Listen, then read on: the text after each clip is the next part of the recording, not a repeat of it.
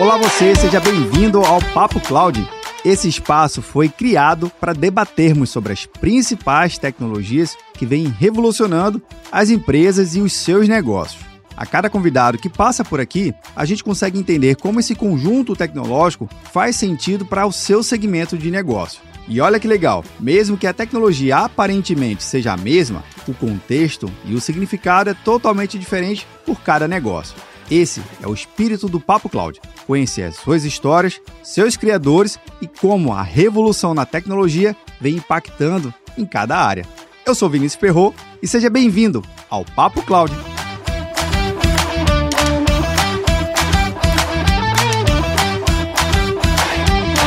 Olá você, seja muito bem-vindo ao Papo Cloud. Eu sou o Vinícius Perro e nesse episódio vamos discutir sobre temas que muito já vem revolucionando o mercado de pagamentos e a tal da moeda digital. Afinal de contas, o Brasil, junto com toda a sua força econômica, vem desenvolvendo inovações inovadoras. É meio engraçado aqui falar isso, mas é de verdade. O Pix está aí para comprovar que é um pagamento instantâneo e que milhares de pessoas usam todos os dias. Eu uso e eu tenho certeza que você também usa, até mesmo para comprar aquele picolé na praia, não é verdade? Isso é revolução. Mas não só de Pix vive o Brasil, mas tem um tal do Drex. A gente vai entender justamente todo esse contexto de inovação com o meu convidado, que é o Bruno Samora, CPO da Matera. Brunão, seja muito bem-vindo aqui ao Papo Cloud. Obrigado, Vinícius. Prazer enorme estar aqui com você, bater esse papo, falar de coisas que eu gosto muito, né? Então, assim, o Pix mal, na verdade, nem, nem esfriou, né? O Pix aí crescendo, inventando coisa nova todo dia, a gente continua trabalhando trabalhando nele já tem mais novidade. Isso é super bacana porque é um pouco dessa tradição do Brasil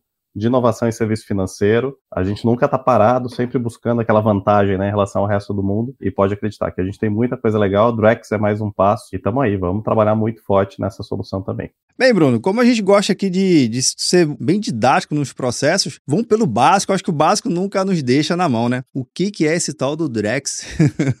Legal. O Drex, que nasceu como real digital, ele ganhou essa marca, né, agora recentemente. Ele é aquilo que a gente chama de moeda digital de banco central. Então, na, da sigla em inglês lá é o CBDC. Uma coisa que é legal todo mundo entender, tá? O Drex, ele é o real. Então, assim, não é uma moeda nova no Brasil, no sentido de ela não vai ter um valor diferente, ela vai ser conversível, né? O real para o real digital, agora o Drex é a conversão para um. Então não existe essa diferença. Mas se a gente pensar, é uma, é uma representação nova, né? Eu já tenho o real, que é o papel que está ali na minha carteira, aquela nota que é super tradicional eu tenho o real, que é o meu saldo no banco. Eu vou ter agora um real, que é o Drex, que é um saldo representado num formato diferente. Mas por que disso, né? As coisas que eu faço com papel são diferentes das coisas que eu faço com meu saldo no banco e que vão ser diferentes das coisas que eu faço com Drex. Então, na prática, né, a gente já tem o, o real, a nossa moeda, sendo representada de formas diferentes. A gente está ganhando mais uma, que é o Drex, com a grande diferença, o que, que, é isso novo né, que a gente vai ter? A grande diferença é que é uma moeda que vai ser programável. Tem toda a história aí, né, usa tecnologia de blockchain, que lembra lá o Bitcoin, as criptos, Sim. mas isso é importante falar que isso é tecnologia, mas a grande diferença é que a gente vai poder programar. Então, eu vou poder ter ações ali que vão acontecer à medida que eu faço um pagamento, à medida que eu recebo alguma coisa. Essa é a grande diferença. Daí que vem o valor do Drex e por isso que a gente inventou aí uma representação nova para nossa moeda que a gente já conhece. Mas acho que esse é, é um ponto super grande de dúvida, né? E a gente tem que entender um real que está na minha carteira é um real que está lá no meu saldo no banco e vai ser um real de Drex também, é, é o mesmo valor. Essa é uma premissa básica ali do Banco Central. Uma coisa que talvez possa até confundir, eu vou ter como sacar em espécie o Drex? Isso é um tema legal, porque assim, sacar a gente não consegue sacar em espécie, né? Porque é uma representação, então assim, saquei, virou papel moeda, é uma outra representação. Só que uma das coisas que a gente discute, aí tem, enfim, né, uma barreira tecnológica, tem, tem alguns desafios ainda, é a gente poder fazer transação offline usando o Drex. O Banco Central ele lança né, alguns desafios, tem lá o que ele chama do Lift Challenge, que é o laboratório de inovação Sim. que aconteceu já o desafio ali no, no, ano passado. E um dos desafios foi esse, como que eu faço uma transação offline, plugado, né, sem internet, usando uma moeda digital. Então, assim, a gente já tem algumas soluções, tem um pouquinho do embrião. Então, assim, pô, Bruno, eu vou poder sacar um Drex? É não, porque ele é digital, né? Eu não consigo pegar ele na mão, assim, infelizmente a gente ainda não consegue fazer isso. Mas eu vou, vou poder tô desplugado, tô sem internet, não tô conectado em lugar nenhum, eu vou poder fazer uma transação, fazer um pagamento com o Drex? Provavelmente. Essa é a direção que a gente busca, que eventualmente a gente vai atingir. Hoje ainda não é possível, né? A gente está em piloto, está começando, mas o, o, Banco Central já deixou claro que esse é um caminho, é uma, uma das coisas aí que a gente vai permitir. e que no final a gente eventualmente pode chegar a ter uma digitalização completa da moeda Aí talvez ao invés de sacar o Drex, talvez eu não tenha mais o papel para segurar na mão. Aí é um futuro que ainda está um pouquinho distante. Pois é, você até falou do papel estar tá na mão, né? Deixando bem claro que para quem está vendo ou nos ouvindo, existe um custo para produzir o dinheiro, para você imprimir em papel ou em moeda, né, em metal, aquele recurso. Então, considerando que o Drex é tudo digital, será que o custo de produção vai diminuir? Provavelmente, assim, a, a gente tinha no passado, hoje eu realmente não sei esse dado, tá? Mas quando a gente tinha lá a moeda de um centavo centavo, a moeda de um centavo ela custava mais de um centavo para ser feita. Sim, por que pareça. Então, dizer, a gente já tinha um problema, olha que, que absurdo, né? A gente tem um, a representação da moeda mais cara do que o, o, valor dela. A gente possivelmente vai ter um custo menor, sempre tem custo, né? Porque assim, ele vai ser digital, vai ter um custo de processamento, existe uma infraestrutura, mas isso deve, deve diminuir bastante, né? Assim, eliminar a circulação de numerário, transformar digital, não deixa de ser um objetivo, né? Mais seguro, mais rastreável tem uma série de vantagens. Depois do Pix, assim, eu já andava com pouco dinheiro na carteira, depois do Pix esquece, né? Assim, eu, que muita gente tem esse hábito, né? Às vezes tem uma notinha dobrada ali guardada para alguma emergência, mas assim, eu passo meses às vezes sem olhar para aquela nota ou sem ter nenhum dinheiro na carteira, de tão digital, né, como virou o nosso hábito, seja com cartão, com Pix, com celular, cada vez menos a gente tem esse hábito, né, de tocar no dinheiro. Um fato até curioso que aconteceu comigo, compartilho aqui contigo, Bruno, é, eu tava numa viagem e a minha esposa falou: "Ah, tu já tá levando dinheiro, levando cartão, levando carteira de habilitação, isso no mundo offline, né? Tipo, impresso, tá aqui. Falei, não, não. Tô com o celular aqui e o carregador, tá tudo certo. Meu amigo, cheguei no aeroporto, o celular simplesmente ele não ligou. Não ligou na tomada, não ligou no carregador. E agora? Estava é, tudo é, são, no, são no os outros virtual. problemas aí que a gente acaba enfrentando, né? Sabe que é, é, interessante? Já há alguns anos eu, eu fui de uma viagem para a China para ver um pouco como era a inovação de pagamento. Isso um pouquinho antes do Pix. E lá já existia muito esse hábito, né, de fazer o pagamento com celular. Foi o primeiro caso, né, de uso massivo de QR Code. E era muito comum, as pessoas já não andavam com carteira, e era muito comum você ter é, aluguéis de power bank espalhados assim pela cidade. Tinha várias marcas em que você chegava, né, pegava lá o power bank, carregava seu celular, porque o seu documento está ali, o dinheiro está ali, tudo que você faz está ali. E aí depois tinha um outro ponto que você simplesmente devolvia, como se fosse aquele carro que a gente pega na rua, né, anda pro aluguel, devolve em qualquer lugar. Lá eles já tinham isso por power bank por esse problema, né? Se o celular para, você não tem documento, não tem dinheiro, não tem mais nada. Agora, engraçado que também existe uma, uma expectativa do mercado também, né, Bruno? Porque não só enquanto consumidor, mas o mercado e as empresas e os negócios também elas têm que estar andando de mão, mão dada aqui em relação à adoção dessa, dessa, dessas novas soluções. Na sua experiência, Bruno, como é que você tem visto a percepção e a adoção do mercado e a expectativa aqui para o Brasil? Tem uma perspectiva positiva. Agora, uma coisa para a gente entender, pelo menos com o Drex, deve ser diferente do que a gente viu com o Pix. O Pix ele é um produto de pagamento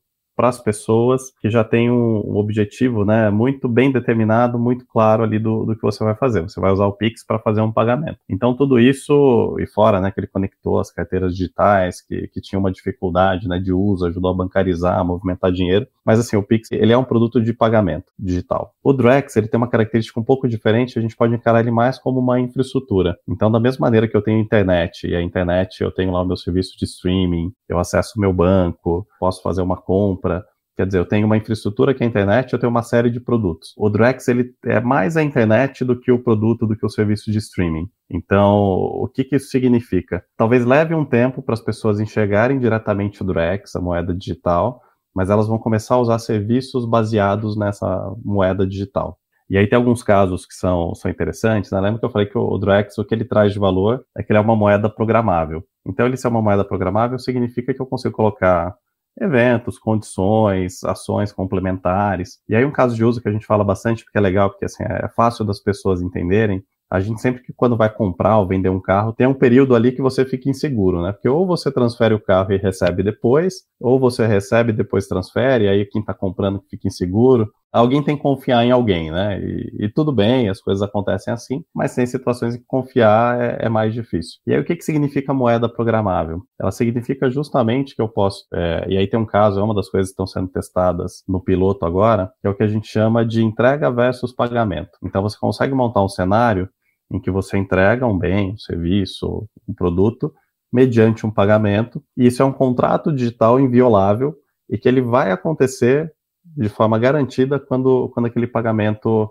acontecer. Então, a gente consegue ter dentro de um ambiente de Drex, né, um ambiente de liquidação aí do real digital, eu tenho uma operação que eu falo, olha, no momento que eu receber esse pagamento, eu vou transferir a titularidade desse meu bem. E isso é automático. Então, chegou o pagamento, eu transfiro o carro para você. Não chegou o pagamento, eu não transfiro.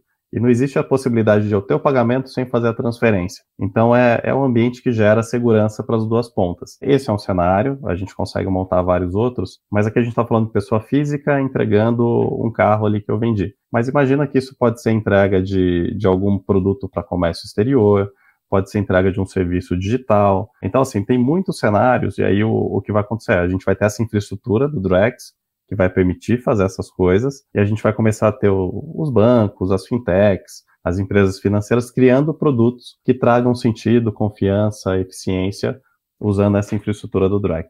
Então, por isso que, que talvez assim não seja uma coisa tão avassaladora quanto foi o Pix, mas o potencial que a gente tem é gigantesco. Um exemplo que vem agora eu não sei se se encaixa, por favor, me corrija aqui, viu, Bruno? De repente, existem alguns bancos de fomento aqui no Brasil, né?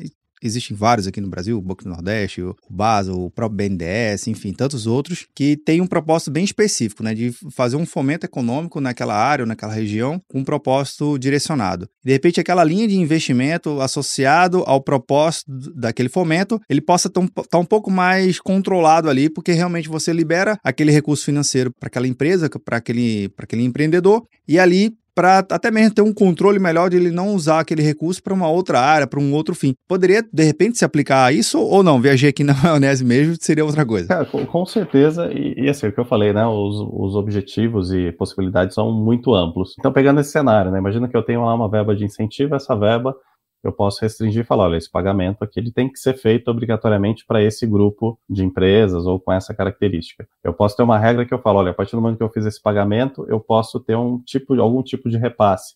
Então, por exemplo, um pagamento para uma cooperativa, a partir do momento que entra aquele pagamento, eu posso distribuir um pedacinho desse pagamento para todos os cooperados. Isso aí seria um outro cenário, eu falei do entrega versus pagamento, tem um pagamento versus pagamento. Outras coisas, né? A gente pode modelar produtos que a gente tem hoje usando essa infraestrutura. Então eu tenho lá um fundo imobiliário, né? Um fundo imobiliário qualquer característica. Eu recebo um aluguel e divido essa receita para os cotistas. Então eu posso ter dentro de uma infraestrutura de real digital, olha, a partir do momento que chegou aquele aluguel, eu já divido esse valor, cada um tem uma fração, né, daquele valor do aluguel, eu já distribuo para todos os outros. Então assim, tem o produto em si, mas tem a eficiência que o, que o mercado ganha por ter uma infraestrutura que permite programar esses cenários todos. Então, o que você falou tá certíssimo, tá? Assim, eu posso ter cenários de fomento, de restrição de pagamentos para algum tipo de, de grupo. Eu posso ter produtos financeiros super elaborados, né? Porque eu vou começando a, agregar e, e, combinar uma série de condições ou uma série de cenários, e é um pouquinho disso que a gente vai ter, tá? É, é até difícil às vezes antecipar tudo, porque eu brinco que não é como se a gente estivesse indo, sei lá, da, da internet para a internet 5G. É quase como se a gente pega o nosso dinheiro, que hoje é aquele papel ainda, né? Ele faz as coisas de papel. Então imagina que eu estou indo do telégrafo para a internet direto, sem passar pelos intermediários. É um pouco desse tipo de impacto que a gente vai ter. Caramba, você citou aí um exemplo muito importante. Hoje, boas partes das transações de empresas para assinatura de contrato já funcionam 100% digital e ninguém nunca mais viu o, o contrato impresso, né? Isso uhum. já, já acontece também no meio jurídico e é uma transformação enorme. Considerando também, Bruno, que no Brasil, obviamente, tem muito mais empresas de pequeno e médio porte isso estou falando em números absolutos de quantidade de CNPJ específicos, do que as grandes empresas. As grandes empresas têm os seus grandes volumes, mas versus a quantidade, né, os pequenos e médios são maiores por conta desse mercado. Considerando esse, essa quantidade específica, já tem algum cenário desenhado ou uma expectativa para a adoção dos pequenos e médios ou ainda não? Ou algo mais direcionado para um mercado um pouco maior, para empresas de maior volume? Como é que está isso? Olha, eu tenho como convicção de que os maiores beneficiados vão ser os pequenos e médios. Porque Pô, hoje, de alguma forma, as grandes empresas elas têm boas condições já nos seus serviços financeiros. Então, tem acordos grandes, assim, é, são aqueles clientes que qualquer instituição quer atrair. O pequeno e o médio ele já não tem esse, esse poder todo, né, esse apelo todo. E o que a gente vai ver, e por isso que eu acredito que o pequeno e o médio vai ser o, o mais beneficiado, todos esses cenários, né, que a gente está falando de uso da moeda digital, de poder agregar serviços, de poder é, agregar condições, primordialmente elas vão dar eficiência para as operações. Então, se a gente for imaginar quanto que a gente gasta com desconfiança, né? Eu falei do cenário do carro, mas esse cenário da venda do carro, esse cenário ele pode ser usado para N coisas, né? Eu tenho cartório porque eu tenho que registrar uma condição, e aí para poder ter um litígio, muitas vezes meu contrato, sempre brinco, né? Contrato ele vale para quando as coisas estão mal, né? Porque quando as coisas estão bem, a gente não se preocupa tanto com ele.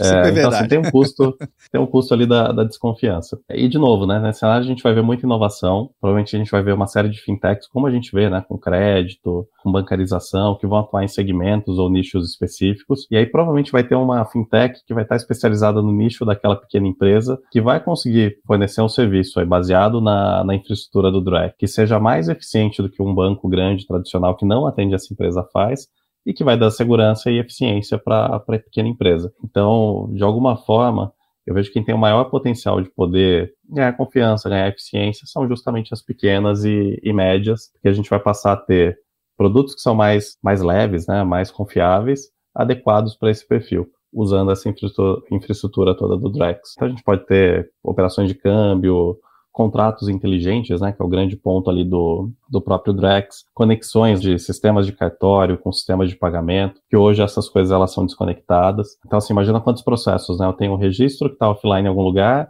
e um pagamento até digital. Com o Drex a gente vai poder conectar essas duas coisas.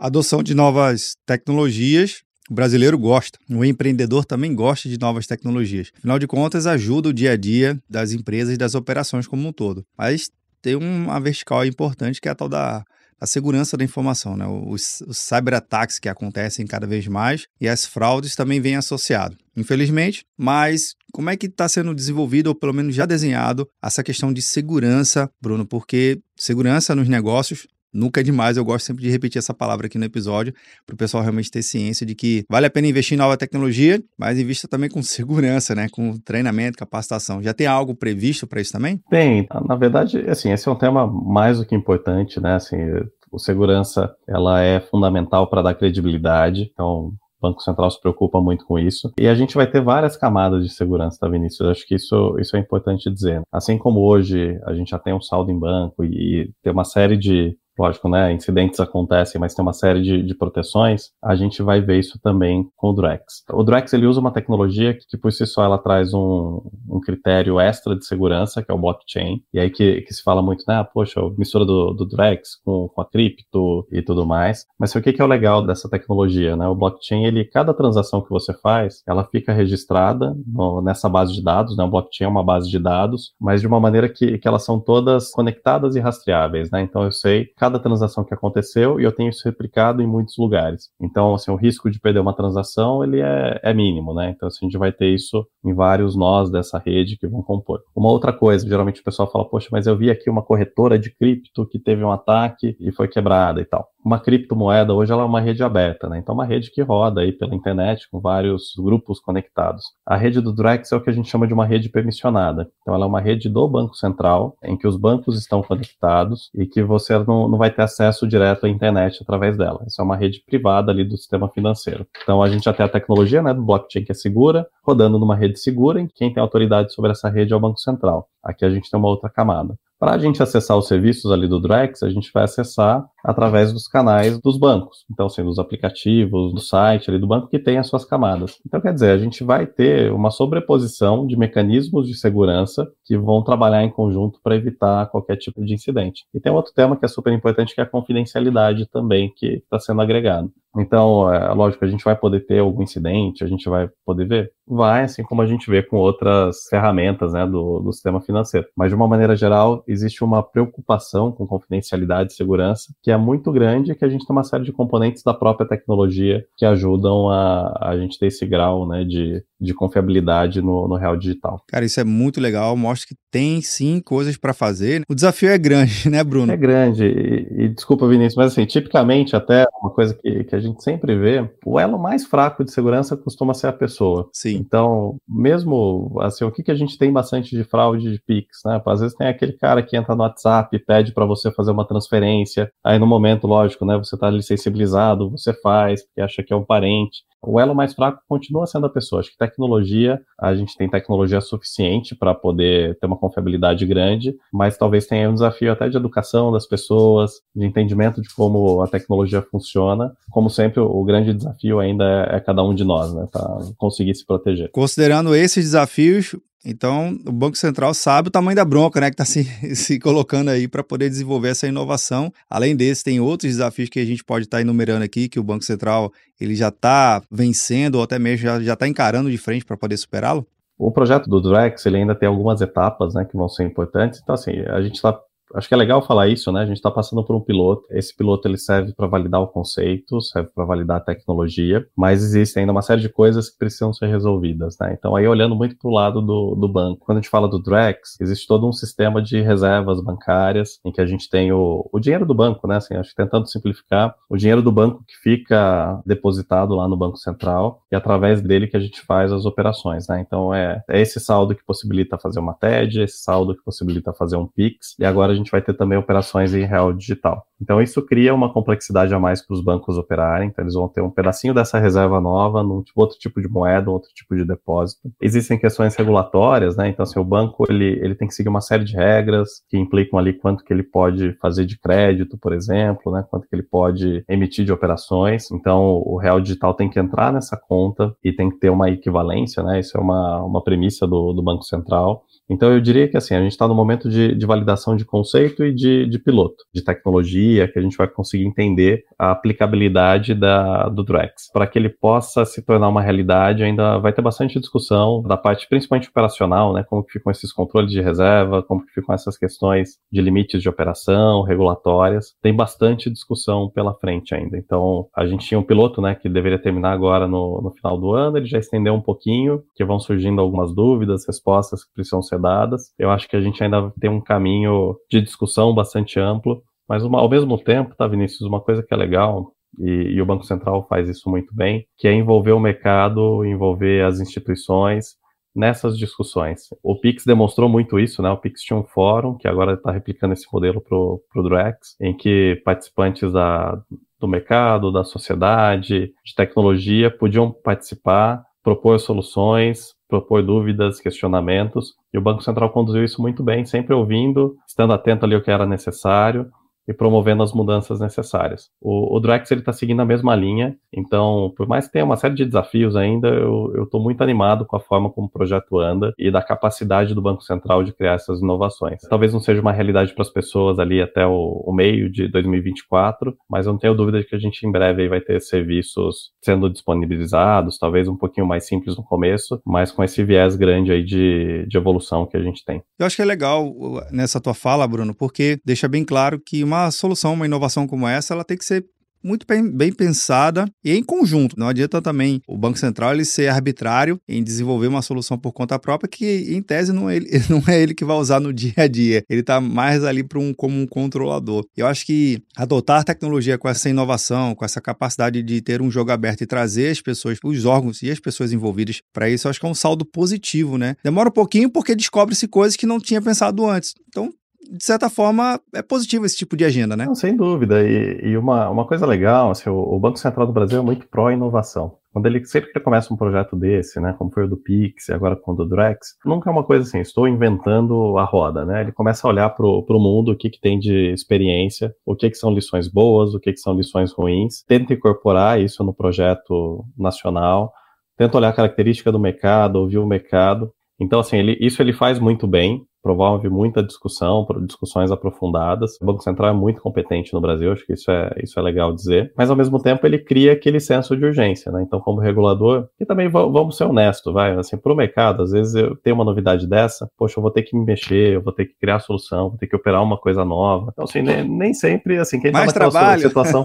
é, mais trabalho. Então, assim, nem, nem sempre, se for deixar só a cargo do, do mercado, nem sempre o mercado vai querer fazer uma coisa nova desse porte. Então, o Banco Central, ele ele atua de uma maneira legal, por quê? Porque ele ouve as necessidades, mas ao mesmo tempo ele cria o senso de urgência e faz com que as coisas andem. Então isso é, é muito bacana, acaba tendo um equilíbrio legal dos papéis e, e, com isso a gente vê as inovações no ritmo que a gente tem visto. Maravilha. Mestre Bruno, chegando aqui no finalzinho do nosso episódio, nosso bate-papo está muito bacana. A última pergunta que eu faço aos meus convidados aqui é justamente para refletir o todo o pano de fundo tecnológico do nosso episódio, que move e que vem movendo as tecnologias nos últimos anos. A resposta a gente gosta que seja aquela do coração. Não precisa ser uma resposta técnica ou não técnica. Na verdade, o que vier do coração é que está valendo. Então, bora lá. Para o Bruno, o que é essa tal da computação em nuvem? Cara, computação em nuvem, bom, falando ali do, do coração mesmo. A computação em nuvem, ela, ela é um habilitador de, de inovação. Eu estava até conversando com um colega essa semana, e assim, eu já estou no mercado há algum tempo, né? Então sou da época que, que a gente tinha que depender de data center.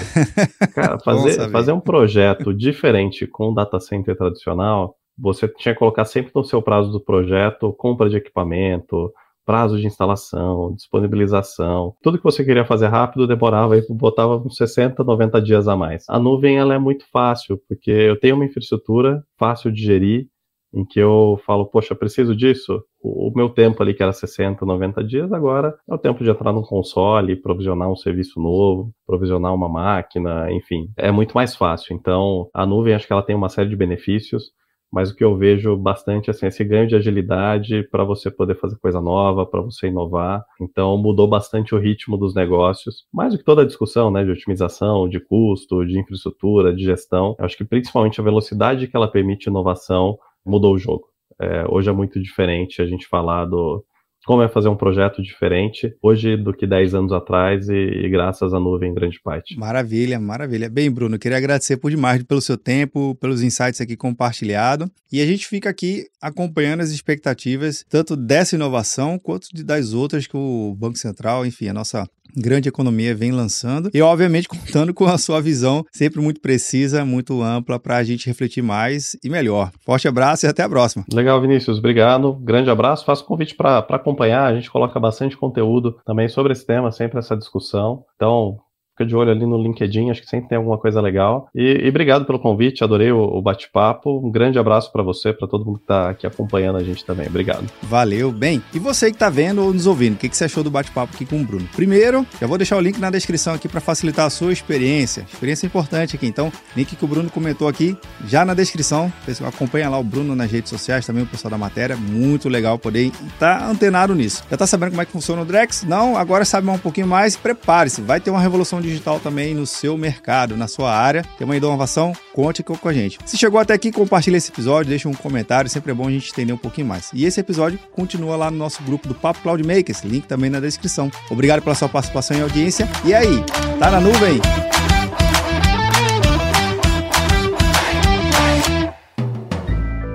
Mais um produto com a edição Senhor A.